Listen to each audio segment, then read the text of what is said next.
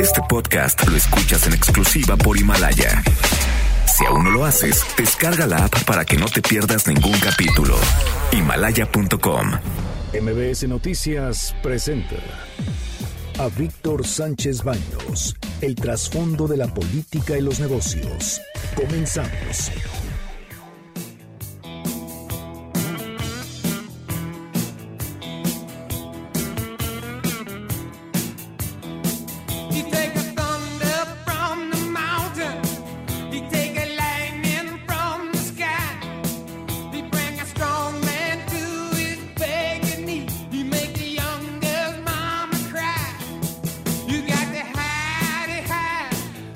¿Cómo están? Muy, muy, muy buenas noches. Los saludo con mucho afecto. Soy Víctor Sánchez Baños en MBS a través, a través de la frecuencia 102.5 de FM desde la Ciudad de México.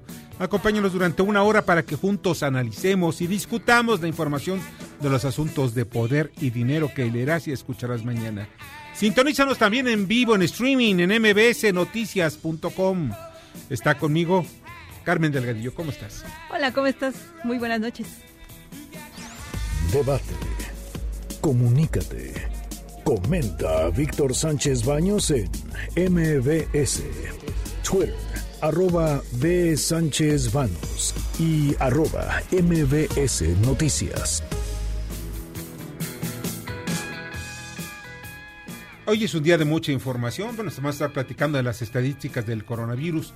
Otras casi 100 personas murieron en 24 horas a causa de este coronavirus. Ayer a esta misma hora habíamos informado a todos ustedes que 34.878 personas estaban en todo el mundo infectadas, confirmadas, de las cuales pues habían muerto pues alrededor de 1018, no alrededor, 1018. Eh, pues hoy tenemos con la confirmación de que hay 44.793 casos confirmados en todo el mundo y 100 1.112 muertos, 21.675 casos que son sospechosos. En México tenemos ya un caso más sospechoso, pero está siendo revisado por las autoridades eh, sanitarias de la Secretaría de Salud. El subsecretario Hugo López eh, eh, dice que estamos preparados para cualquier contingencia por el coronavirus, o sea que no se preocupen, nosotros los mexicanos somos mejores que los chinos. Aquí el coronavirus nos hacen los mandados. Y sin embargo, nada más dejen comentar lo siguiente. Digo, también, digo, también tenemos nuestras pequeñas fallitas. Fíjense que en los aeropuertos, sigue el aeropuerto de la Ciudad de México. Yo se los comento porque yo estuve por ahí en muy temprano. Y pues me di cuenta, voy, voy a dar una vueltecita y que me encuentro con la sorpresa de que pues nadie, absolutamente nadie, tenía por lo menos un termómetro. ¿Qué digo? Que esto no es un indicativo para poder frenar a aquellos que están enfermos porque muchos de los infectados son asintomáticos, o sea, no tienen un solo síntoma. Pero tampoco había, y pregunté si había una sala en donde algunos casos sospechosos por razones de, de temperaturas altas, pues podría estar pues bajo observación. No hay nada, absolutamente nada. No hay nada de sanidad, nada de salud. O sea, pero estamos preparados, según dicen las autoridades. Y por otra parte, sé que los puertos mexicanos, estamos hablando tanto de Lázaro Cárdenas, Manzanillo, todos los del, de los del Pacífico, se encuentran saturados de mercancías que van rumbo a China. No pueden salir y se entiende el motivo por el cual no pueden salir las mercancías. Están porque no pueden atracar ya en China ninguno de los puertos. Me estaban comentando precisamente hace un- unas horas que en, la zona de Ningbo, que es la zona sur, costera al sur de China, pues eh, existen poco más o menos 300% más de mercancías de las que pueden soportar. ¿Qué significa todo esto? Que ese puerto ya no puede recibir un solo contenedor de nada. Se están echando a perder toneladas y toneladas de alimentos y de otro tipo de productos perecederos. Y por si fuera poco, todas las aerolíneas chinas ya materialmente están volando, muy pocas al extranjero. Se sabe que ya se cerraron las fronteras en el caso concreto de México, ningún avión chino ya puede aterrizar en el aeropuerto más cercano, que es el aeropuerto de Tijuana, y menos hacer vuelos directos al aeropuerto de la Ciudad de México. En fin, esa es la verdad, lo que está ocurriendo hoy, que tenemos noticias. Y seguimos con la censura en la zona china. También mañana espe- espero tener, hacer contacto con un amigo mío que es corresponsal del periódico ABC de España y que, vi- que vive también en la zona sur, en la zona de- más que en la zona sur, en la zona de Shanghai, y que tienen precisamente también algunas restricciones, no algunas, muchas muchas restricciones en materia de información, no pueden sacar mucha información, sin embargo, ellos ya se dieron cuenta de lo que está pasando adentro, allá mismo, en dentro de China, y todo lo que tiene de información que pues realmente como están en cuarentena, casi nadie sabe qué está pasando en Wuhan esto es lo que eh, pues tiene en vilo a muchos a muchos seres humanos y sobre todo investigadores en el mundo. Hablaremos también del brutal asesinato de Ingrid, una joven mujer cuya vida quedó cegada por su pareja sentimental, la forma más vil, brutal que puedan ustedes imaginarse. Así ocurrió. De acuerdo con las primeras versiones policíacas, el asesino estaba bajo el influjo de las drogas, drogado hasta esto debe llevarse a una reflexión porque en México estamos todavía pensando en que debemos legalizar las drogas. Miren, yo no estoy en contra de la legalización de las drogas. Lo que estoy en contra es de que no se tomen medidas, que no se informe adecuadamente a la comunidad de los efectos de las drogas y cuáles son las drogas que pueden trastornar completamente la mente de alguien que puede ser un buen ser humano, pero pues que, que este tipo de drogas puede transformar, trastornarlos la marihuana quizás sea el, psicotrópico menos dañino, pero sigue siendo un asunto que todavía sigue en investigación. Y también pues hablaremos del, del feminicidio, esto que pues molestó a muchas mujeres, y si hay tecnicismos, como dice Gersmanero, y hay que hacer más fácil la labor de los investigadores para que se configure fácilmente el feminicidio, sobre todo cuando se trata del asesinato de una mujer por razones de género. Pero en fin, estas son las expresiones, estas son las voces de la información el día de hoy. Esta es la voz de Carlos Salazar, presidente del Consejo Coordinador Empresarial.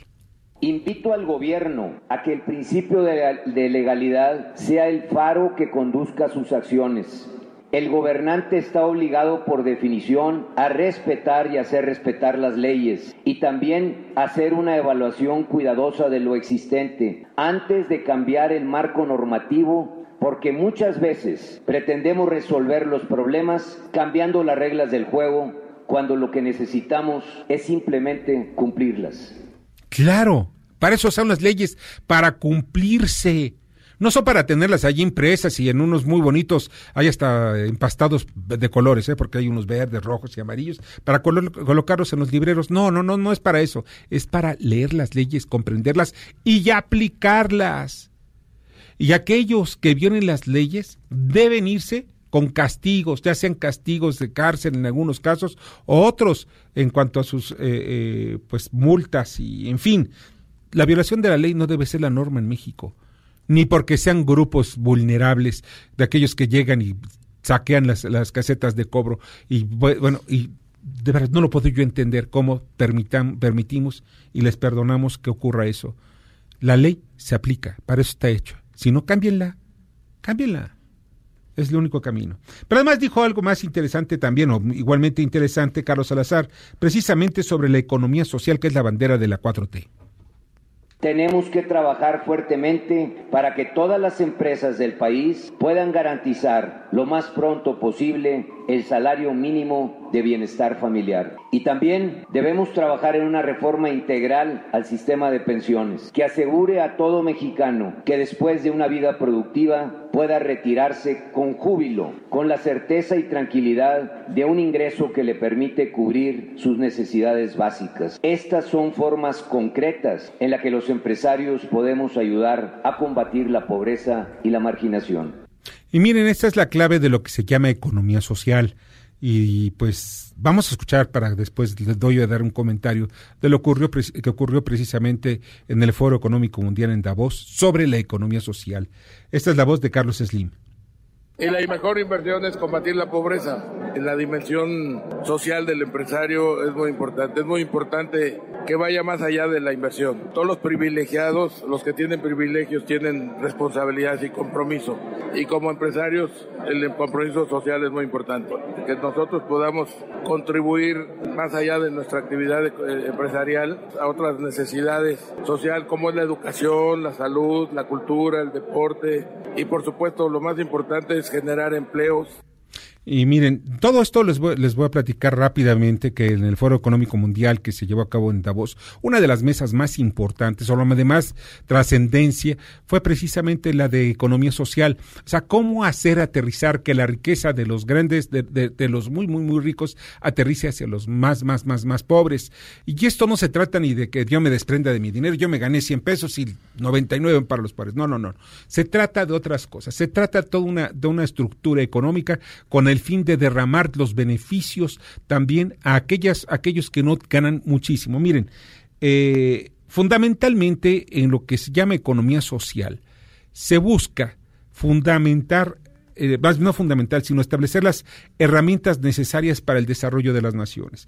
Les voy a platicar brevemente una plática que, eh, perdón, reitero, una conversación que tuve con Carlos Slim hace unos 20 años, precisamente a principios de este milenio, y platicando con él estaba uno de sus hijos, estaba Carlos Slim Domit, estábamos, en fin, eh, salimos a, no fue en México, fue fuera del país, él estaba haciendo un negocio con Bill Gates sobre un portal, el T1 si se llamaba, pero en fin, en esa plática le pregunté a, Slim, a Carlos Slim, bueno, ¿qué se sentía ser uno de los hombres más ricos y codearse con un personaje como Bill Gates, el dueño de Microsoft? Pues él me dijo, lo, eh, lo menos importante fue lo de codearse. Pues, pues, se codeaba con todo, todos los hombres más ricos del planeta, con Quesares, en fin. Pero me dijo algo, dice, mira, es una gran responsabilidad ser un hombre que tiene pues esta eh, que tiene gran cantidad de recursos y esto no significa porque todos me los voy a gastar porque no tendré vida para gastármelo me lo dijo en esos términos pero además dijo otra cosa que me parece muy importante esa responsabilidad implica que que debo cuidar las empresas. Deben generar utilidades de las empresas. Para qué para que se mantengan los empleos. Y también se derrame entre el mayor número de trabajadores los beneficios que generan precisamente estas empresas.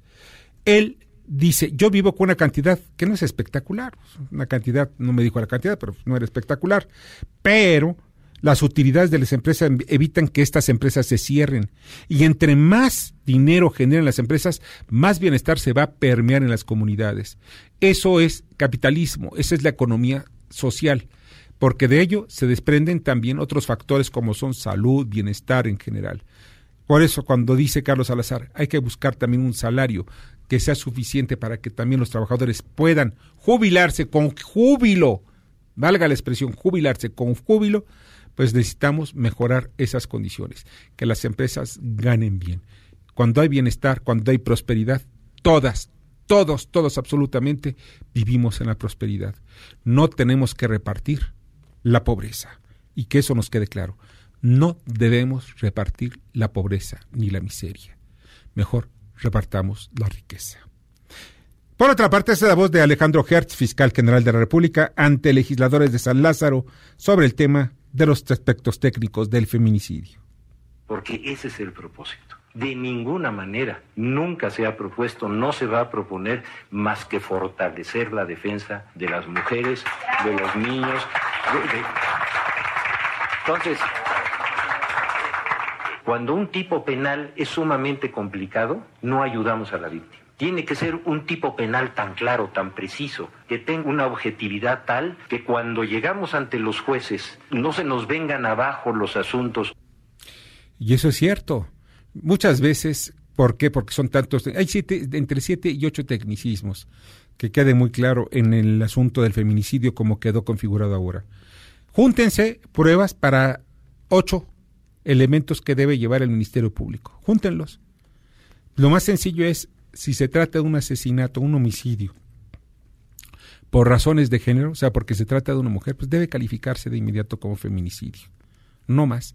No porque ya lleguen y sea tan complicado llegarlo que pues manden sin suficientes pruebas y después no sea el agravante necesario. Son cuestiones técnicas.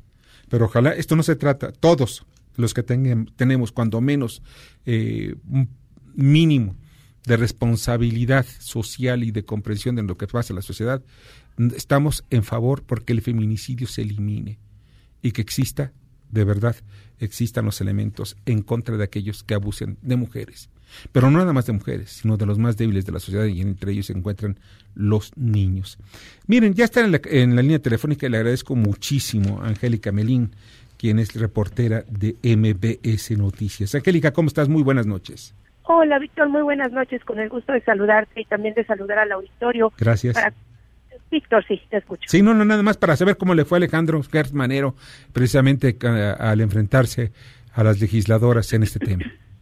Muy bien, Víctor. Sí, esta tarde el eh, fiscal general de la República, Alejandro Gertz Manero, tuvo una reunión con integrantes de todos los partidos políticos de las comisiones de igualdad de género y también de justicia. Estuvo presidiendo esta reunión, esta mesa de trabajo con el fiscal, la propia presidenta de la Cámara de Diputados, la diputada del PAN, Laura Rojas. Se esperaba que los congresistas, eh, sobre todo las congresistas asistentes a esta reunión, en su mayoría diputadas, le plantearan fuertes cuestionamientos al fiscal general por este asunto de la presunta intención de la Fiscalía General, Víctor, de eliminar modificar el eh, tipo penal del feminicidio, esto pues para hacer más fácil la aplicación de la ley y pues incluso se habría dicho que la Fiscalía General habría propuesto sustituir este tipo penal, este delito por eh, el homicidio agravado, esto pues para que fuera más fácil integrar las carpetas de investigación con respecto a las agresiones contra mujeres que derivaran en homicidio, en la muerte de las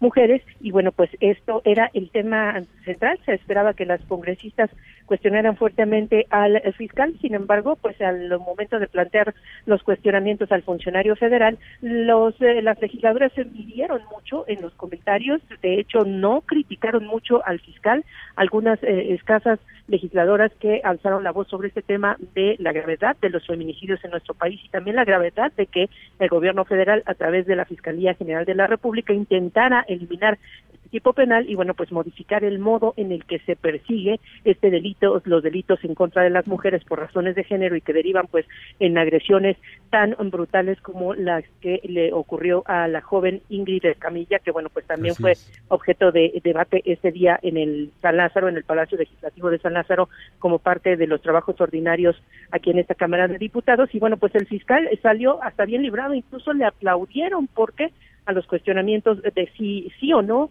la Fiscalía General estaba planeando eliminar el tipo penal del feminicidio, el fiscal Hertz Manero dijo que de ningún modo la dependencia a su cargo, esta instancia a su cargo, está pensando en eliminar el feminicidio. Por el contrario, dijo, pues lo que se busca es seguir protegiendo los derechos de las mujeres y también atacar los delitos que se cometen en contra de las eh, mexicanas, de las ciudadanas que habitan en este país, eh, cuando se eh, dan con la brutalidad como lo que le ocurrió a la joven Ingrid Escamilla. El, eh, fiscal general subrayó que, lejos de querer eliminar este tipo penal, lo que se quiere es adecuarlo para que eh, pues se fortalezca esta eh, disposición penal y que bueno pues eh, la autoridad pueda integrar de mejor manera las carpetas de investigación y a final de cuentas cuando avancen las indagatorias no se caigan los casos eh, cuando se integran precisamente estos expedientes el eh, fiscal subrayó que eh, pues eh, la solución a esta problemática, es decir, a eh, pues eh, la investigación deficiente sobre el delito de feminicidio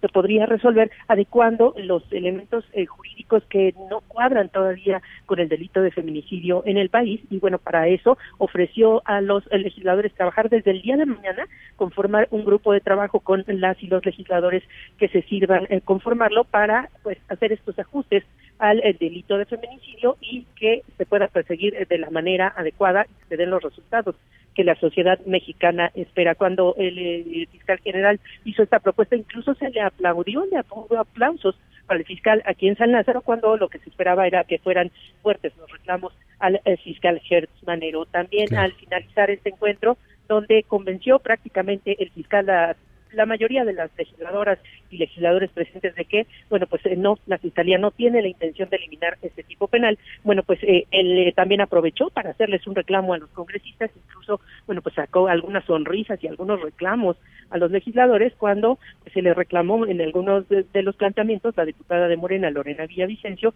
le dijo al fiscal que, bueno, pues si se quiere perseguir este delito de manera adecuada, el Ejecutivo Federal también tiene que destinar los recursos suficientes para poder ah, avanzar con estas diligencias. Y bueno, pues el fiscal les recordó a los diputados que fueron ellos los que le recortaron a la Fiscalía General en gran medida. Fue la dependencia que más recortes tuvo en el presupuesto 2020 eh, en la Fiscalía General. Y bueno, pues las legisladoras le reclamaron, le dijeron, oiga, fiscal nosotros no fuimos, el Ejecutivo propuso recortes a la Fiscalía y el fiscal general él les dijo, bueno, pues en este caso de los recortes al presupuesto para atender toda la Procuración de Justicia, bueno, pues las víctimas resultaron ser los integrantes de la Fiscalía. Víctor, parte de lo que ocurrió esta tarde noche aquí en San Lázaro. Angélica, pues muchas gracias, ¿eh? te agradezco mucho.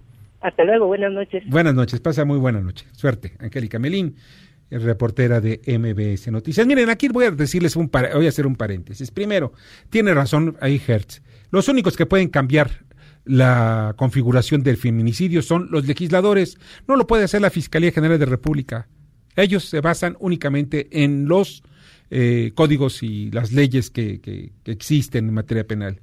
Y otro de los aspectos, es, ¿saben por qué ponen tantas trabas para configurar un feminicidio? Por asuntos políticos. ¿Por qué? Porque si de pronto le hacemos más fácil la configuración de feminicidio, las estadísticas le va a pegar a los presidentes municipales y a los gobernadores, que son los que protegen a muchos de nuestros legisladores. Que eso quede muy claro. O sea, esto es un asunto político mediante el cual lo único, lo único que están pensando es cómo zafarse muchos gobernadores que no han hecho su tarea. Primero, de educar. Segundo, de, orient- de educar a todos, tanto hombres y mujeres. Segundo, de configurar los delitos también del fuero común en cada uno de esos estados. Y tercero, cuando ya son estadísticas en donde los marcan por ineficientes, entonces ya no. El feminicidio se da en todas partes del país. Las agresiones contra las mujeres. Pero ¿saben qué pasa? Que la clase política se tapan unos a otros. Una vez más. En fin. Vamos al comentario de Hiroshi Takasaki, director del Sol de México. A pesar de las críticas, la decisión del presidente de México, Andrés Manuel López Obrador, de ya no volar en el lujoso avión presidencial que le heredó Enrique Peña Nieto, rinde sus primeros frutos. El mandatario, su ayudantía, equipo de comunicación social y otros acompañantes de la oficina de la presidencia gastaron seis millones cuatrocientos ocho mil pesos en boletos de avión del 1 de diciembre de 2018 al 31 de diciembre de 2019. Durante su primer año de gobierno, para poner un ejemplo del cambio radical, Peña Nieto gastó más de 45 millones de pesos. El fundador de Morena, usted recordará, promete vender el avión José María Morelos y Pavón desde 2015. Dice que ya se tomó la decisión, que se vende, se renta o se rifa, pero él no lo quiere. Los críticos del presidente de México dicen que él pierde, porque no puede tener reuniones privadas en el aire ni ahorrar valioso tiempo de líder. Lo cierto es que la gente de a pie, como usted o como yo, vemos muy bien que el político más poderoso de México se muestre como un hombre con los pies en la tierra. Escuchas a Víctor Sánchez Baños. Vamos a una pausa y continuamos. Este podcast lo escuchas en exclusiva por Himalaya. Víctor Sánchez Baños en MBS Noticias. Continuamos. Ahora vamos con el dato útil. Incrementar la participación de niñas y mujeres en los campos de las ciencias y la ingeniería permitirá alcanzar los objetivos de desarrollo sostenible. Debate. Comunícate. Da tus opiniones a Víctor Sánchez Baños en MBS. Teléfono en cabina 5566 1025.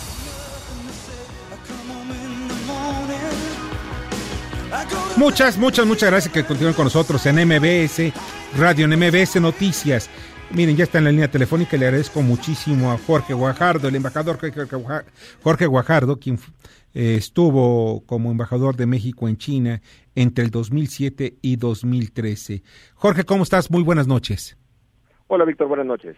Oye, qué gusto de que estés platicando con nosotros y pues sé que estás desde Washington y pues tú viviste mucho tiempo y conoces más o menos la idiosincrasia de los líderes chinos y también de lo que está pasando en estos momentos desde el punto de vista económico en China y que va a afectar ineludiblemente a todo el planeta. ¿Cuál es tu percepción en estos momentos desde el punto de vista económico y sobre todo comercial? Bueno, a ver, eh, lo que estoy ahorita monitoreando muy de cerca es obviamente lo, el tema del coronavirus Sí, en es. China, el cual veo con mucha preocupación. Eh, creo que es un tema que no nos estamos ocupando tanto en México como los mercados de lo que representa, el riesgo que representa. Yo, como bien mencionas, estuve seis años en China, me tocó estar allá durante la contingencia de H1N1 en México, me tocó ver cómo reaccionan los chinos en estos casos. No sé si te acuerdas, Víctor, en Sí, ese claro. entonces empezaron a poner a mexicanos que estaban allá en cuarentena forzada, bueno, tuvimos que mandar un vuelo a repatriarlos. Ahora están aplicando lo mismo, pero a los chinos de manera masiva. Eh, creo que es una situación que se les está saliendo del control al gobierno chino. Creo que la situación es más grave de lo que en los medios apreciamos. Creo que el impacto económico va a ser considerablemente más eh, grave de lo que en el momento estamos dando la atención. Lo veo con mucha preocupación. ¿Tú crees que el número de muertos y de, de contagiados sea mucho mayor al que están dando oficialmente? Sí creo, y te voy a decir por qué creo esto. Actualmente están diciendo que han muerto 1.100 personas. El problema es la clasificación de quién se considera muerto por coronavirus. Eh, la manera en que China está clasificando estos números, si tú tienes el coronavirus pero mueres de alguna otra causa, es decir, eh, de cáncer mientras estás infectado por el coronavirus, de un infarto mientras estás infectado por el coronavirus, no te lo cuenta como una muerte causada por el coronavirus, aun y cuando en otros países sí lo harían. Al mismo tiempo, hay muchas personas que están muriendo que no fueron eh, examinadas o que no se les diagnosticó coronavirus, que no están siendo tampoco contabilizadas. Creo que el número es considerablemente mayor y es un número grande ya de por sí. Te acordarás, en el 2003 eh, China tuvo una epidemia que se le denominó el SARS, en ese entonces que fue gravísima, murieron 800 personas. A la cuenta oficial de hoy van en 1.100 muertos en China. Esto se está aumentando rápido, entonces creo que es una situación muy preocupante. Oye, Jorge, y al final de cuentas, eh, pues la información que nos está llegando, yo ahorita no conozco, no sé qué es lo que está pasando dentro de, de Esa la, la región, la ciudad más importante que tiene el mayor número de, de enfermos, pero pues hay otro tipo de información que, que llega y que llega y es realmente alarmante, en donde se están soldando las casas donde viven gente que tiene contagios. O sea, soldando estoy hablando que llegan con soldadura y con placas de metal y los, los les impiden su salida, les impiden que lleguen incluso sus alimentos. Yo no sé si, si esto sea eh, parte de la cultura china para tratar de tomar control en este tipo de, de, de, de problemas. Bueno, no es parte de la cultura china en cuanto no lo han hecho anteriormente. Sin embargo, China sí tiene un gobierno autoritario que como tal pues tiende a reaccionar en ocasiones eh, con mano pesada. Habiendo dicho eso, yo lo que te diría es que pongan atención a lo que está haciendo el gobierno chino y no lo que está diciendo. Por un lado dice que la situación ya la tiene medianamente bajo control, que se espera que pronto empiecen a bajar eh, el número de contagios. Por el otro lado, como bien mencionas, empiezan a tomar estas medidas draconianas donde inclusive amenazan con pena de muerte a quien entre en contacto con una persona contagiada y no lo declara las autoridades. En la provincia de Guangdong eh, y en la ciudad de Shenzhen acaban de autorizar que el gobierno puede requisar o poseer cualquier propiedad privada o medio de transporte si eso le ayuda a combatir el coronavirus pues no son acciones de un gobierno que tiene la situación bajo control. Entonces, esas son el tipo de cosas que uno ve con preocupación. Dice, pues a ver, si tan controlado lo tienen, ¿por qué están tomando estas medidas tan draconianas que también van a tener un costo social, un costo político? Y por más autoritario que sea el Partido Comunista Chino, es decir, por más régimen único, pues es un régimen que también está sujeto a las leyes de la gravedad y por ende tiene que estar atento al impacto social que sus medidas tengan. Claro. Claramente esto va a tener un impacto fuerte socialmente. Entonces, yo creo que están verdaderamente preocupados, actuando como mejor pueden. Eh, creo que es una situación que ya está un poco fuera de control y tratan de, contenerlo. Lo veo muy difícil que lo logren. Ah, qué pena, de veras. Este, pues mira, Jorge, sé que tienes ahorita un compromiso y espero ponerme en contacto contigo pronto para también para que nos des tus apreciaciones precisamente sobre esto, porque esto ya tiene impactos económicos brutales. Sé que están bloqueados. No, los puertos y aeropuertos de, de, de China están paralizados. Y esto. Víctor, no, no hay vuelos a China. to- Eso no nomás es el transporte de pasajeros. Piensa en lo que eso representa Las cargas. de carga. Así Eh, es. eh, las panzas de los aviones, como sabemos, van eh, llenas de cargo, eh, no nomás de, de pasajeros. Entonces, logísticamente eh, está eso detenido. Ahora te voy a dar así algo así nomás para que te quedes pensando en lo- las ramificaciones de esta pandemia en caso de que llegue a otros continentes como se esperan, como los expertos predicen. China produce el 95% de los medicamentos, eh, incluyendo el 95% de los materiales que se usan en los hospitales eh, para higiene, los guantes, los gogles, los cubrebocas, las batas. Sí. No nomás están eh, ahorita haciendo uso de toda su producción, sino que básicamente han importado todo lo que previamente habían exportado a otros mercados. Eh, si tú vas aquí en Washington, me imagino que la situación es similar en México, una farmacia y pides un cubrebocas, te van a decir No que no hay. No hay. Y no hay porque nada más China los produce y China está reimportando todo lo que había exportado. Entonces, Dios no lo quiera, pero si este virus salta a los océanos, como ya lo está empezando a hacer en Estados Unidos, y como se sospecha que es el caso en México, pero no ha sido diagnosticado, pues simplemente nos van a agarrar eh, sin, sin estar preparados, Preparados. para esto, porque no vamos a tener el material, lo- los, cubrebocas, los, los medicamentos, porque China los está usando. Entonces es una situación que sí amerita, Víctor, eh, tener eh, muy presente y monitoreando muy de cerca. Bueno, Jorge, pues te repito, voy a estar en contacto contigo, sobre todo por tus apreciaciones de alguien que vivió desde, en las esferas de poder también en China y que conoce también la idiosincrasia de los chinos. Jorge, muchas gracias y buenas noches. Gracias, Víctor. Buenas noches. Que la pases muy bien. Jorge Guajardo, quien es empresario y fue embajador, es, el, em- es embajador más bien, fue embajador de México en China de 2007 al 2013. Y pues no es para alarmar, pero las cosas no, no, no, no están tan facilitas, ¿eh? O sea, debemos ser muy cautos. Y pues veo que pues nos dicen que están las cosas bien. Yo no he visto que pongan una fábrica a trabajar para hacer cubrebocas especializadas, ni tampoco las, cama- las, las máscaras estas transparentes que cubren casi todo el rostro, ni no he visto tampoco la compra de, de equipo especial de esos, eh, pues, no sé, como todos los uniformes que traen aquellos que se dedican precisamente a tratar este tipo de infecciones. No tenemos un laboratorio, ni tampoco los kits para detección inmediata de lo que pasa. O sea, por ejemplo, llega un enfermo con alguna gripa y nadie, nadie sabe, tiene que esperarse y días para mandar las muestras a Estados Unidos, Atlanta, y después esperar los resultados. O sea, los kits pueden resolver esto entre hora y media, que son los más efectivos, hasta cuatro horas. En México no los tenemos. O sea, que Dios nos agarre confesados. Esta es la, información y este es el resumen de informativo. Las 10 antes de las 10. Carmen Delgadillo. Ingrid. Fue sepultada la joven asesinada por su pareja, Eric Francisco, quien hoy mismo fue vinculado a proceso. Marihuana. El presidente de la Comisión de Justicia del Senado, Julio Ramón Menchaca, informó que se buscará aprobar su uso lúdico este mismo mes.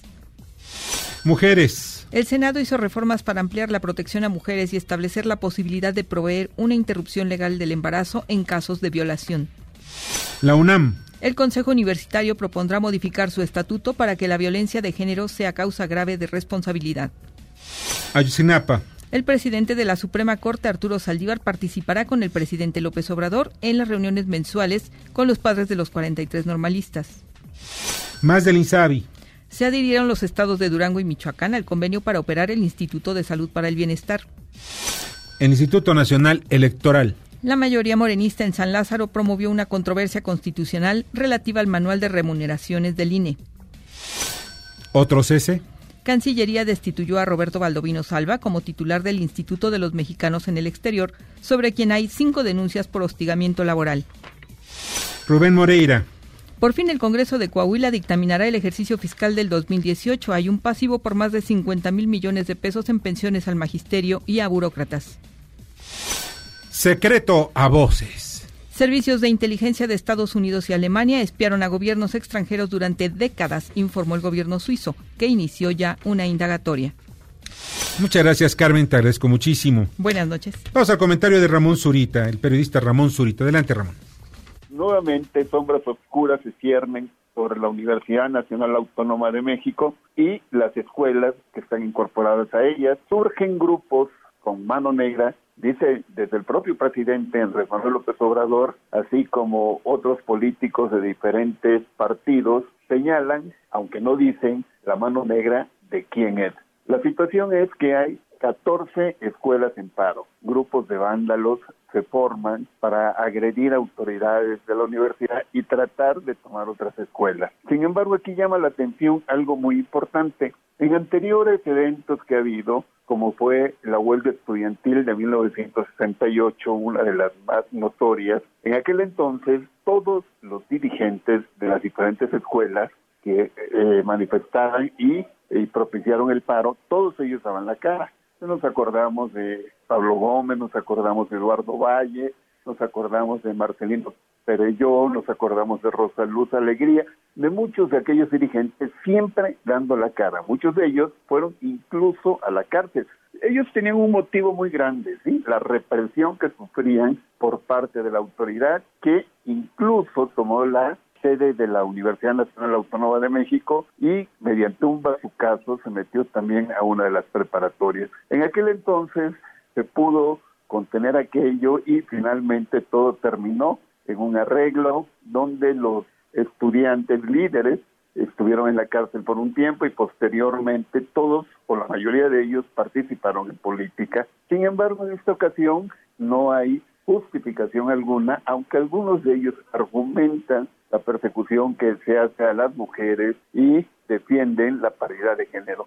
Sin embargo, hasta el momento no hay un arreglo y posiblemente en los próximos días se pueda llegar a un entendimiento. Sin embargo, hay que evitar que la autonomía de la universidad sea vulnerada. Escuchas a Víctor Sánchez Baños. Vamos a una pausa y continuamos. Este podcast lo escuchas en exclusiva por Himalaya. Víctor Sánchez Baños en MBS Noticias. Continuamos. Ya regresamos con el dato inútil. Las áreas en tecnología, ingeniería y ciencias aplican desarrollar el pensamiento crítico, lógico, creativo y analítico, por lo que enseñar a las mujeres a desarrollarse en esas áreas las ayudarán a mejorar sus habilidades en la resolución de conflictos. Debate. Comunícate. Comenta a Víctor Sánchez Baños en MBS. Twitter, arroba B. Sánchez Baños y arroba MBS Noticias.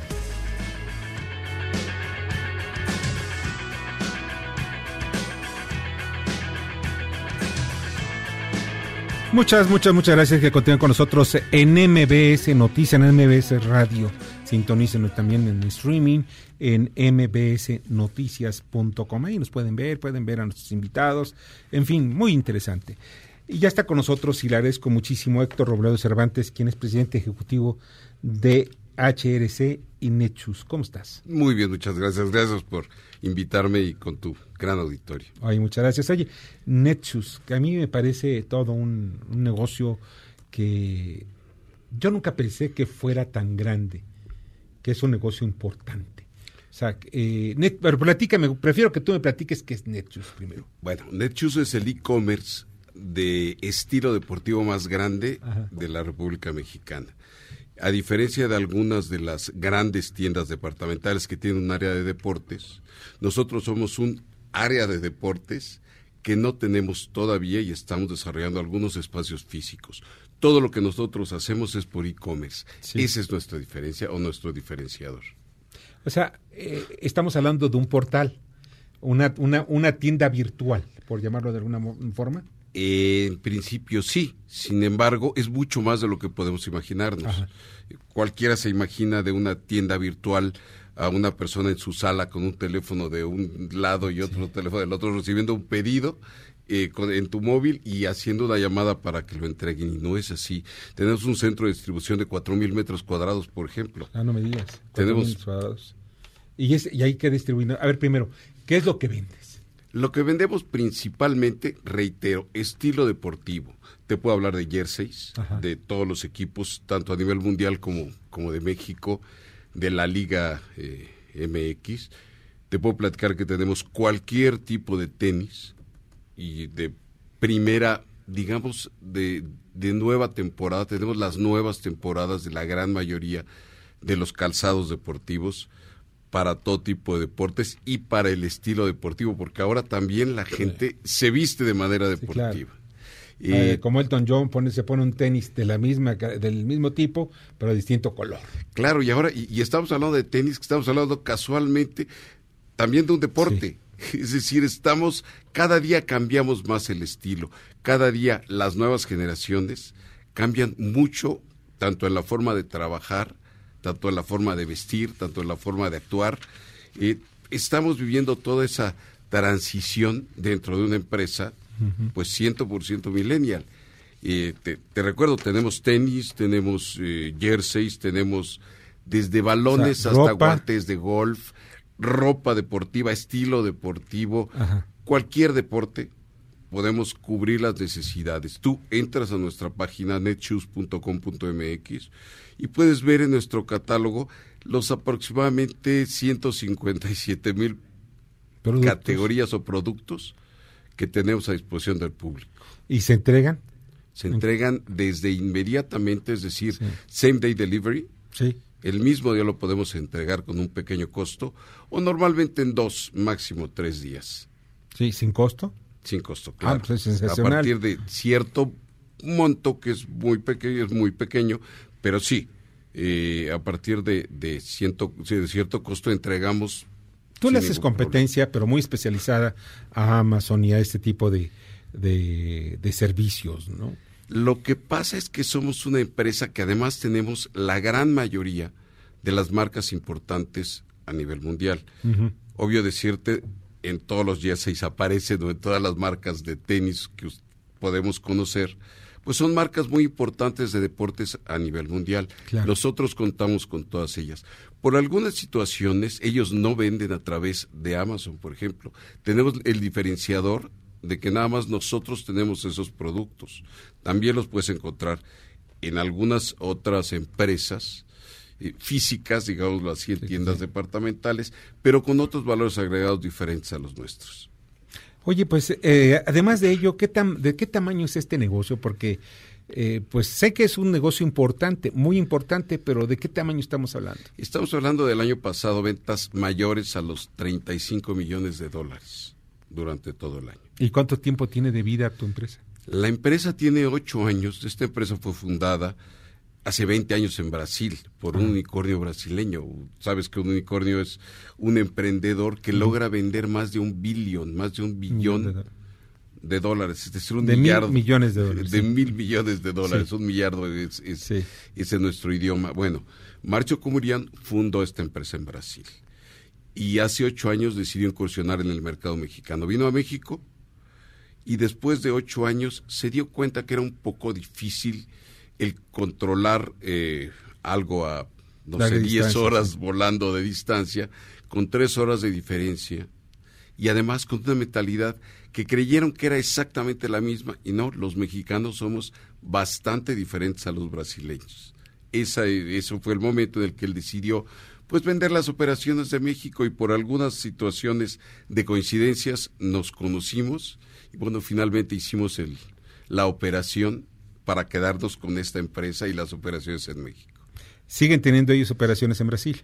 Claro, ellos acaban de vender la empresa a una empresa brasileña que se llama Magazine Luis, muy grande, que es una tienda departamental. Claro.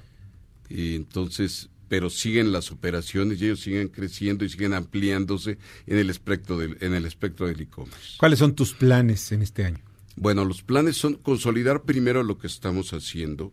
eh, y lo primero es desarrollar nuestros espacios físicos, que son centros de experiencia, es decir, lugares en donde tú vas a poder ir a recoger todos los productos. Puedes estar trabajando y en tu casa no haber nadie y a veces es un poco difícil. Sí, claro. Tú puedes ir a recoger en estos espacios los productos que tú desees o puedes irte a probar en la mañana defines qué vas a, que a la hora de la comida qué vas a probarte qué jersey quieres qué tenis quieres qué pants eh, qué pantalones quieres o qué parte de la moda y del estilo deportivo quieres y tú puedes ir a probártelos nos lo pides en la mañana a mediodía te lo tenemos y puedes en ese momento probártelo así como disfrutar de unas máquinas que están por llegarnos a México que te van a decir desde exactamente qué número de calzado tienes, Ajá. pero qué tipo de calzado necesitas o en tiene una base de datos que te puede decir exactamente la talla de tu jersey. Te podría comentar que en, digamos, en Tailandia yo sería XXG. Súper extra grande. Sí.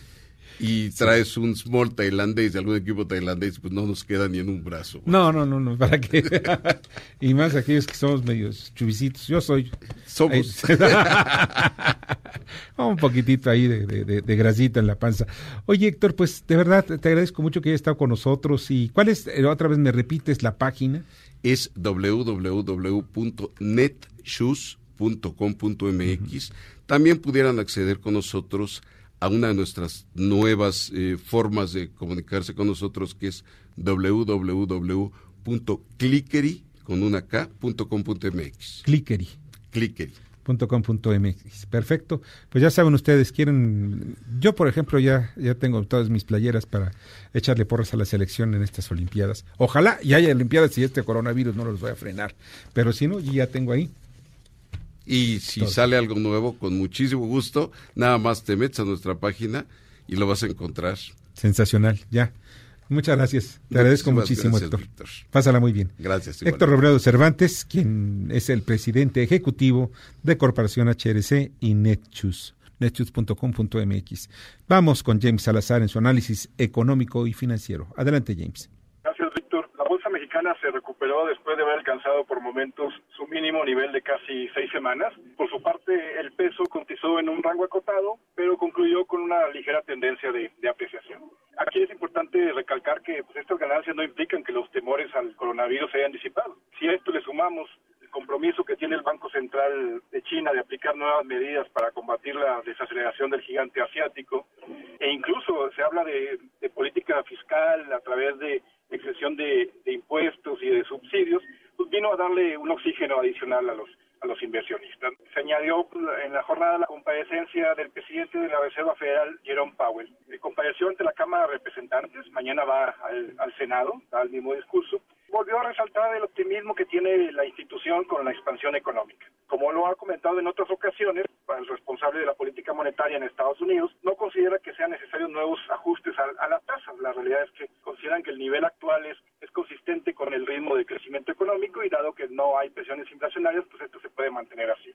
Y como siempre sucede que sale a hablar Powell, el presidente de Estados Unidos, Donald Trump, hace lo propio y generalmente lo hace a través de Twitter y publicó un tweet donde le critica, critica que la falta de, de flexibilización por parte de la, de la Fed pues es lo que tiene a Estados Unidos eh, un poquito atorado y no solamente en la parte de la economía real, sino también en los mercados financieros.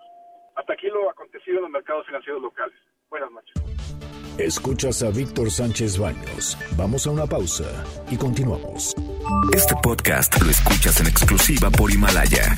Víctor Sánchez Baños en MBS Noticias. Continuamos. Continuamos con el dato feo. De acuerdo con datos de la UNESCO, menos de 30% de los investigadores en todo el mundo son mujeres. De ellas, apenas 3% se encuentra en tecnologías de la información, 5% en ciencias naturales, matemáticas y estadísticas, mientras que 8% se dedica a la ingeniería, manufactura y construcción. Facebook, Instagram y LinkedIn. Víctor Sánchez Baños. Tu voz se escucha en la radio. Muchas, muchas, muchas gracias que continúan con nosotros en MBS Radio, en MBS Noticias. Miren, brevemente les voy a comentar que, ¿sabe cuál es el problema de los aviones presidenciales? Acusan a la primera dama de Colombia que usó el avión presidencial para el cumpleaños de su hija. Y saben alguna mera anécdota. En México, los niños, los juniors de Ernesto Cedillo, que se llevaban en aquel entonces muy bien con los de Carlos Salinas de Gortari, pues un día se les ocurrió, pues vámonos, vamos a agarrar el avión presidencial y ya saben que el avión presidencial, pues ah, miren, los mexicanos podemos mantener a nuestra clase monárquica, la podemos mantener a todo dar. Pues se subieron en el avión presidencial y se fueron rumbo a Cancún y, y, y se les ocurrió qué hacer, pues aterrizamos, vamos a aterrizar en la playa. ¿Cómo? Sí, vamos a aterrizar en la playa. Pues aterrizaron el avión atrás y obviamente tuvo daños el avión. Nadie lo quiso manejar. Nosotros lo supimos, yo lo supe al menos hasta el 2010. Imaginen ustedes. Pero los aviones eran utilizados para qué? Para cotorrear. Había un actor, un actorcito que anda en cine o ahora que ahí hace películas de, de las feas y de las bonitas y no sé cuántas cosas más, hijo de un empresario guerrerense. ¿Saben qué pasa? Este joven, pues también como era muy amigo, igual que otro que vive en Quintana Roo, allá en Cancún, es que es empresario hotelero, pues se dedicaban a eso, cotorreaban con la clase presidencial. Ojalá y se haya acabado eso. Vamos a la información, más, más que a la información, vamos a las columnas político-financieras que leerán ustedes el día de mañana en los periódicos diarios de la Ciudad de México. Arturo Dam.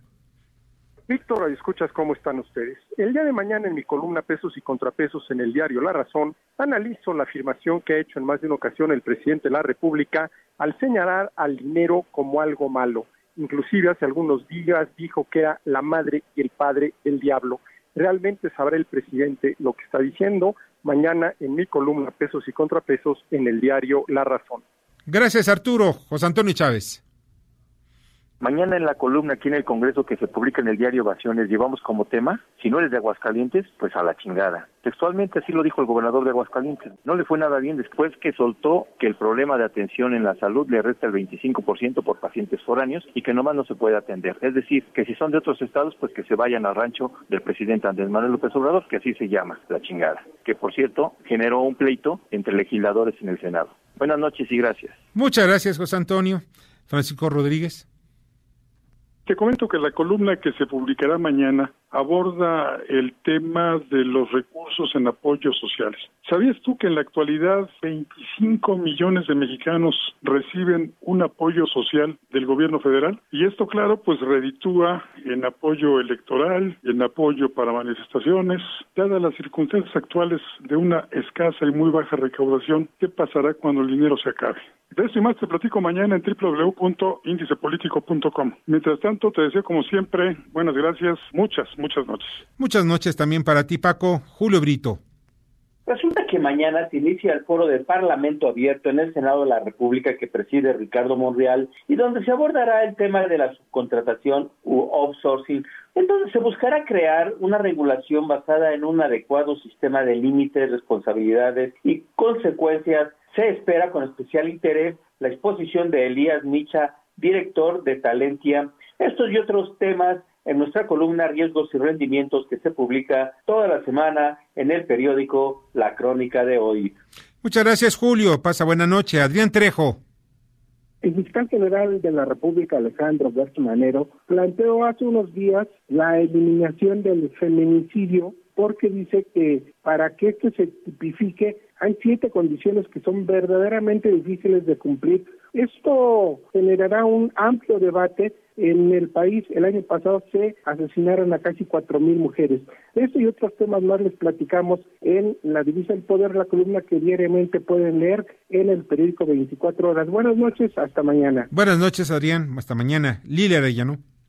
Víctor, muy buenas noches. Pues ahora resulta que ya después de la vejez no nos van a salir viruelas porque habrá que ver si las pensiones que se piensan otorgar y todo este nudo que se ha hecho en torno a ellas, pues nos va a llevar a tener por lo menos para acercarnos a algún mendrugo de pan a la boca. Esto es más en el Estado de los Estados, su servidora Lilia Arellano, en las redes sociales y en los diarios del interior del país.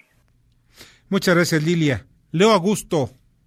Mañana en la columna El submarino político hablo de México después del feminicidio de Ingrid, donde la sociedad está desgastada, cansada, harta de gritar ni una más. Las mujeres se han cansado de salir a marchar y de pintar monumentos, pero según el pulso de las redes sociales, las indignadas cada vez son más y están dispuestas a manifestarse. De esto y más, mañana en su periódico El Gráfico. Muchas gracias y muy buenas noches. Buenas noches, Leo. Te agradezco mucho, Leo Augusto. Rogelio Varela. Muchas gracias, Víctor. Buenas noches a todos. El organismo encargado de comprar alimentos para el sector social en problemas por la compra de vehículos chinos. Mañana en corporativo en el Heraldo de México. Muchas gracias, Rogelio. Mauricio Flores. ¿Qué tal, Víctor? ¿Cómo están, amigos? Todos muy buenas noches. Mauricio Flores, gente detrás de Dinero, periódico La Razón. Uno de los temas en el mundo del sector de la construcción que sigue sacando chispas es el destino de la cooperativa Cruz Azul, una de las más emblemáticas e interesantes de nuestro país. En un largo conflicto entre la familia Álvarez y el grupo disidente, que podría, podría estarse resolviendo en definitiva en los próximos meses y no precisamente a favor de los Álvarez. Los detalles, hay gente detrás del dinero, periódico La Razón. Muchas gracias, Mauricio. Darío Celis. Buenas noches, Víctor. Mañana en la columna La Cuarta Transformación del Periódico El Financiero vamos a platicar del inicio de los trabajos del Parlamento abierto en el Senado, en donde se abordarán pues la controvertida ley Napito que busca criminalizar a quienes ejercen la tercerización o, mejor dicho, el outsourcing. De esto mañana en la columna La Cuarta Transformación del periódico Financiero. Buenas noches. Buenas noches, te agradezco mucho, Darío. Y mañana también toco el tema del outsourcing y el, el, parlamento abierto que hay sobre alrededor de todo ello.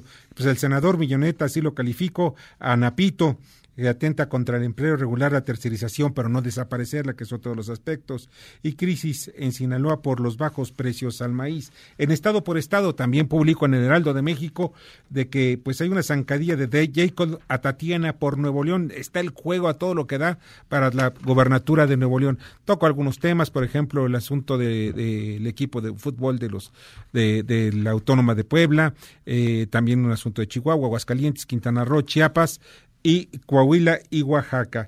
Léanlo, está interesante. Por otra parte, la Secretaría de Salud analiza tres casos sospechosos de coronavirus, uno en la Ciudad de México, otro en Nuevo León y otro en Jalisco. Hasta el momento no se ha confirmado ninguno de los casos de esta enfermedad.